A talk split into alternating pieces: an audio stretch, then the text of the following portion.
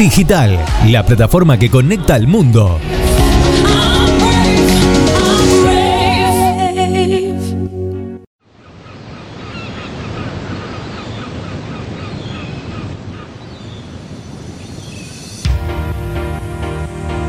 ¿Sabías que una nueva visión de vos mismo puede ser posible? Abiertamente, con la conducción de la licenciada en psicología Laura Cavalaro. Abiertamente, un espacio donde trataremos cuestiones de actualidad relacionados con las emociones y la psicología. Conduce la licenciada en psicología Laura Cavalaro. Abiertamente.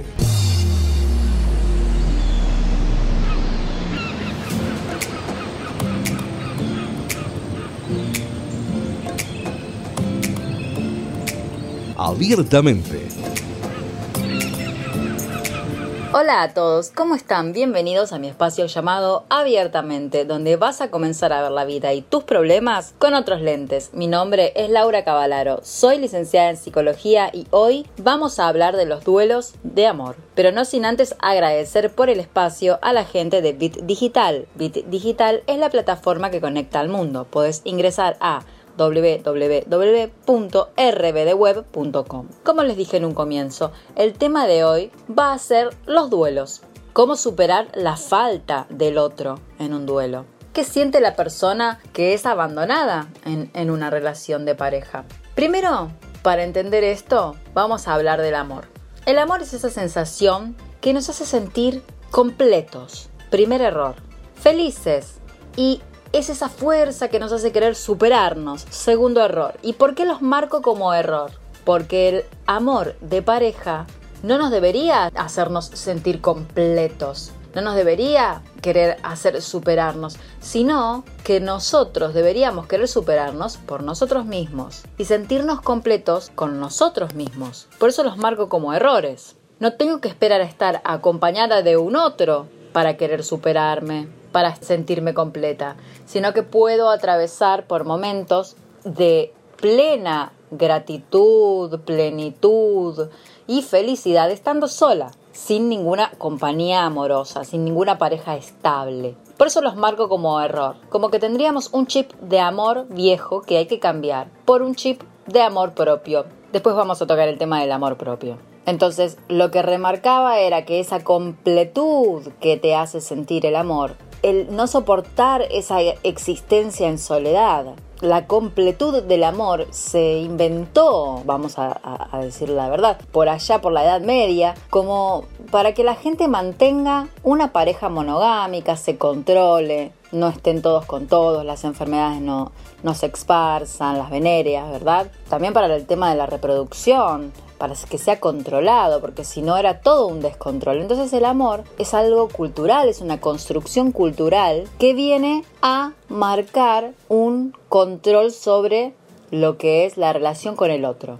No estoy hablando negativamente del amor, sino que estoy contándoles cómo es que comienza esta cuestión de lo que es el amor, ¿no? El amor idealizado, este amor que tenemos sobrevaluado, yo diría más que idealizado, hiper idealizado, donde todo tiene que ser maravilloso. Y claro, cuando ese amor termina para uno de los dos integrantes de la pareja, se rompe, se rompe la pareja, se rompe el amor, la persona con la que habíamos compartido tantos momentos idealizados se va, se retira de nuestras vidas, ahí comienza el problema. Me hace recordar una canción de Bad Bunny que dice, hola, ¿quién soy? No sé si me olvidó. Y vuelvo a remarcar, ¿no? Él se pregunta en esa canción, hola, ¿quién soy? No sé si me olvidó. ¿Por qué se pregunta esto? Porque uno tristemente se olvida de quién es, de quién era, y crea una imagen de sí mismo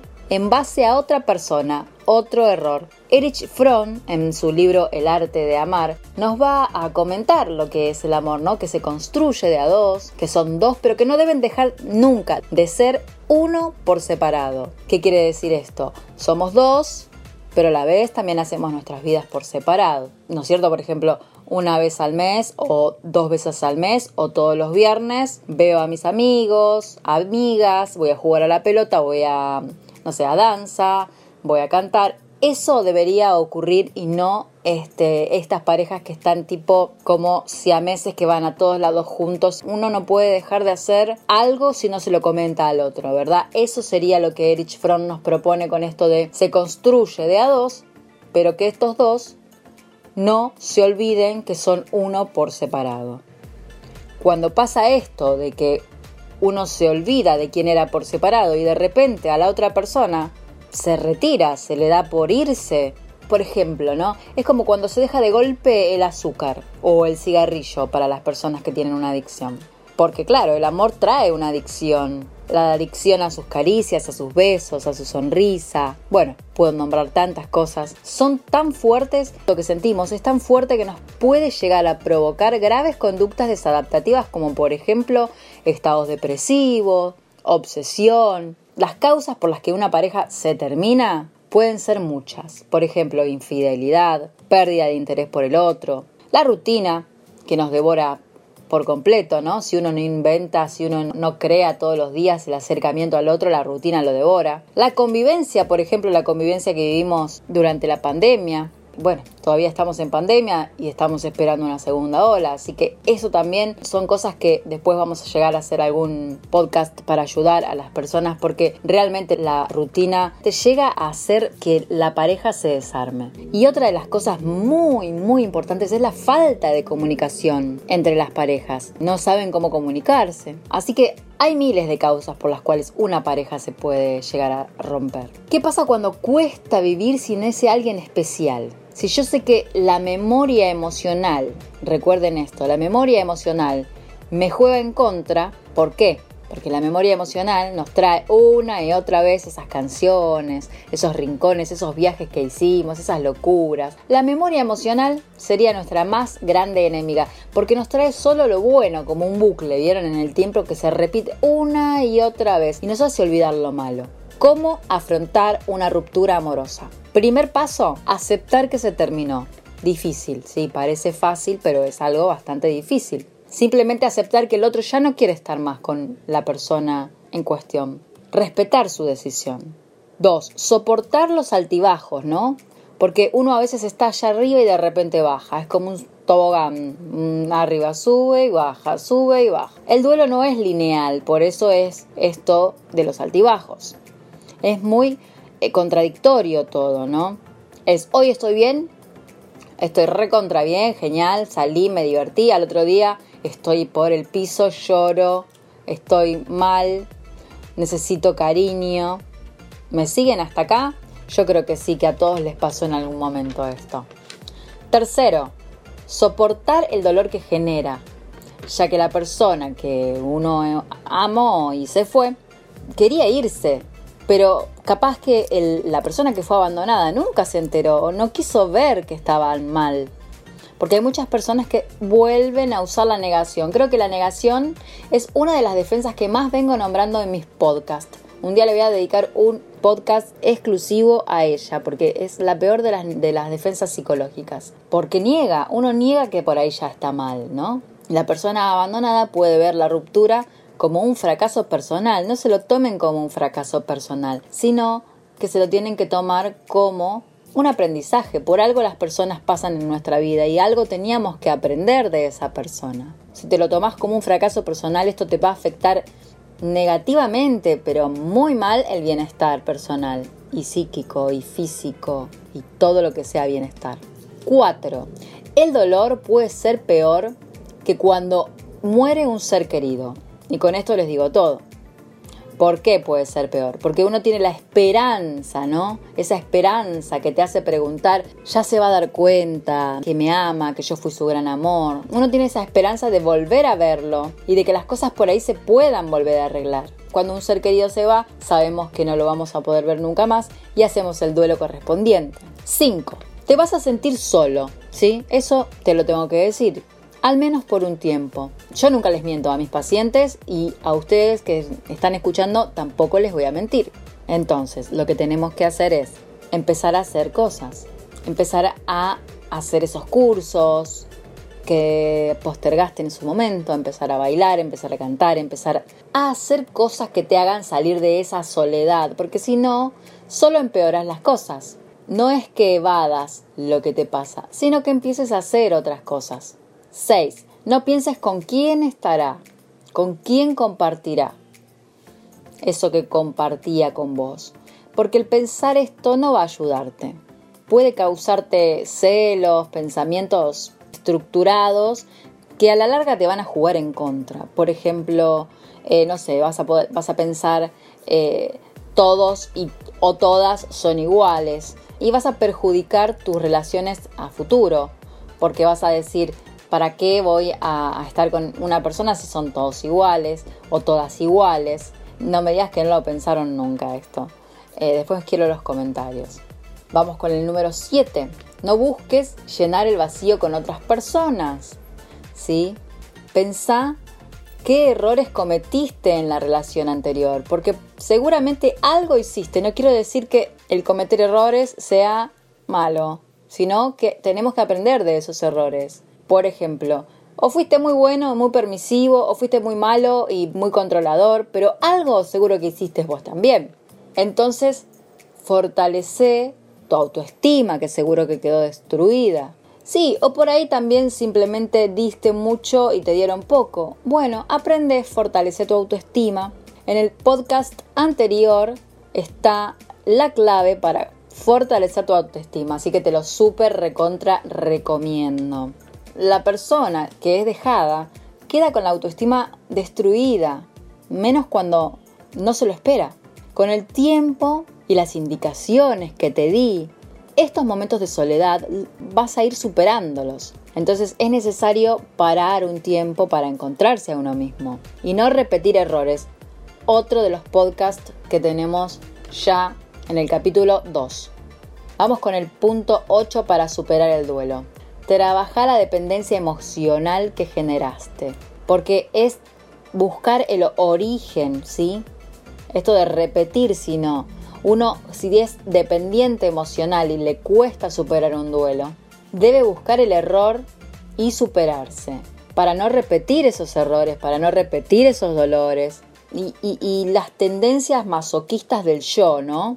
Esto que, que uno cree que el amor es sufrir, porque claro, culturalmente se hablaba de que amar era sufrir y que el que más sufre es el que más ama y si no sufrís entonces no es amor, cosa que no está más lejos de la realidad porque el amor no pasa por sufrir, no es eso, eso es un chip que tenemos que cambiar.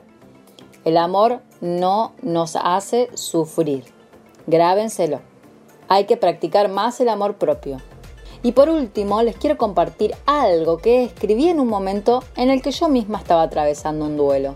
A mí me ayudó y se la dediqué a una persona que fue especial y me ayudó a ver un montón de cosas. Es un poco triste y a la vez es muy bello y espero que les guste. Se llama Trato. Trato de contenerme y no escribirte. Trato de no tapar con personas el dolor. Trato de duelarte por las noches, así de día puedo ser yo. Trato de generar una vida sin tu recuerdo. Trato, trato. Pero la maldita esperanza del amor te hace presente. Trato de cerrar, pero tengo tanto equipaje. Trato de volar, pero las alas me pesan. Trato de enmendar y no hay con qué. Día a día, paso a paso, simplemente trato. Esto es algo que, es muy mío y lo quería compartir con ustedes. También para sacar un poco esto de la figura del psicólogo que todo lo puede y que nunca pasó por ningún sufrimiento y que es perfecto y tiene todas las herramientas. No, hay veces en las que uno nos espera también cosas o hay veces en las que sí, eh, somos seres humanos como todos y un título no nos va a cambiar y no nos va a hacer ni mejor ni peor que nadie. Simplemente somos personas tratando de ayudar a otras personas. Y no me gusta la figura del psicólogo omnipotente que todo lo sabe y todo lo puede. Si bien en un tratamiento es sumamente necesario, acá, como es un podcast, y estamos compartiendo, quería compartirles esto. Por otro lado, tampoco quiero demonizar al que toma la decisión de dejarnos, porque muchas veces te está haciendo un favor, porque muchas veces tenés que aprender de esa persona, como anteriormente dije, y porque las cosas pasan por algo, y si estás duelando, mi mejor consejo de todo corazón es que como te nombraba en la poesía esta que escribí, solo trates día a día de estar mejor. No te quedes con el dolor, no te quedes con ese sufrimiento, no te quedes llorando. Hacé lo que puedas, lo que sea, pero hacé. Te deseo lo mejor. Este es uno de los tantos temas que vamos a trabajar en este espacio. Muchísimas gracias a los que escuchan por darnos su tiempo, su like, por compartir y seguirnos a través del canal y a través de Bit Digital. No te olvides de seguirme en mis redes. Me despido, soy Laura Cavalaro y esto es Abiertamente. Hasta el próximo encuentro.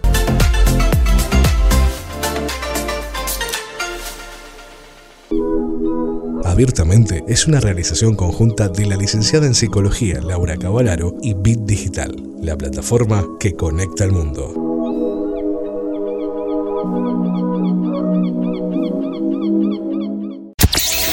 ¿No te dio like? ¿No le diste like?